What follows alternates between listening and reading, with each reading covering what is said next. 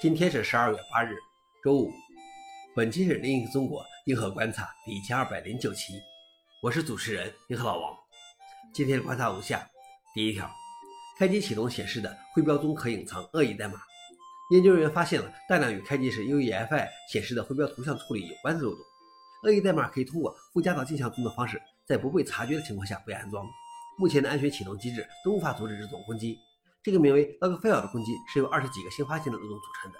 这些漏洞已经在负责启动运行 Windows 或 Linux 的现代设备的 UEFI 中潜伏了数年甚至数十年，几乎涵盖了整个 x86 和 ARM CPU 生态。首先是 UEFI 供应商 AMI、Inside 和 Phoenix，然后是联想、戴尔和惠普等设备制造商，以及英特尔和 AMD 等 CPU 制造商。Logfile 攻击的是徽标，特别是硬件销售商的徽标。这些徽标会在 UEFI 仍在运行时，在启动时显示在设备屏幕上。这种新的固件攻击几乎影响所有的 Windows 和 Linux 设备。消息来源：阿斯泰克尼卡。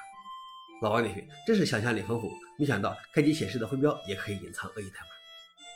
第二条是，谷歌 Gemini 早期印象并不好。谷歌本周发布了新的生成式人工智能模型 Gemini，该模型将为包括 Bard 在内的一系列产品和服务提供支持。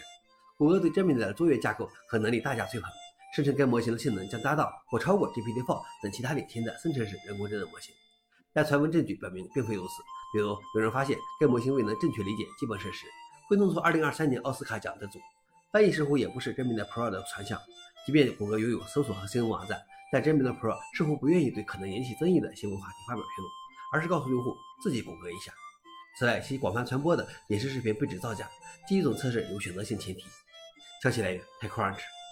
老王领域 LLM 好不好？数据有没有用？用户反馈才是真的。这句话不只是对 Gemini 说的。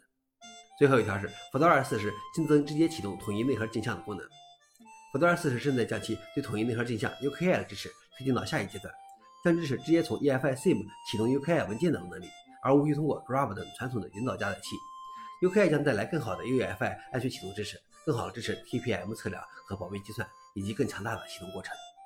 消息来源 f o r e n i x 老王点评可能是我过于守旧了，我既不喜欢 CMD，也不喜欢 UKI、TPM 和安全启动。以上就是今天的硬核观察。想了解视频的详情，请访问随后链接。谢谢大家，我们明天见。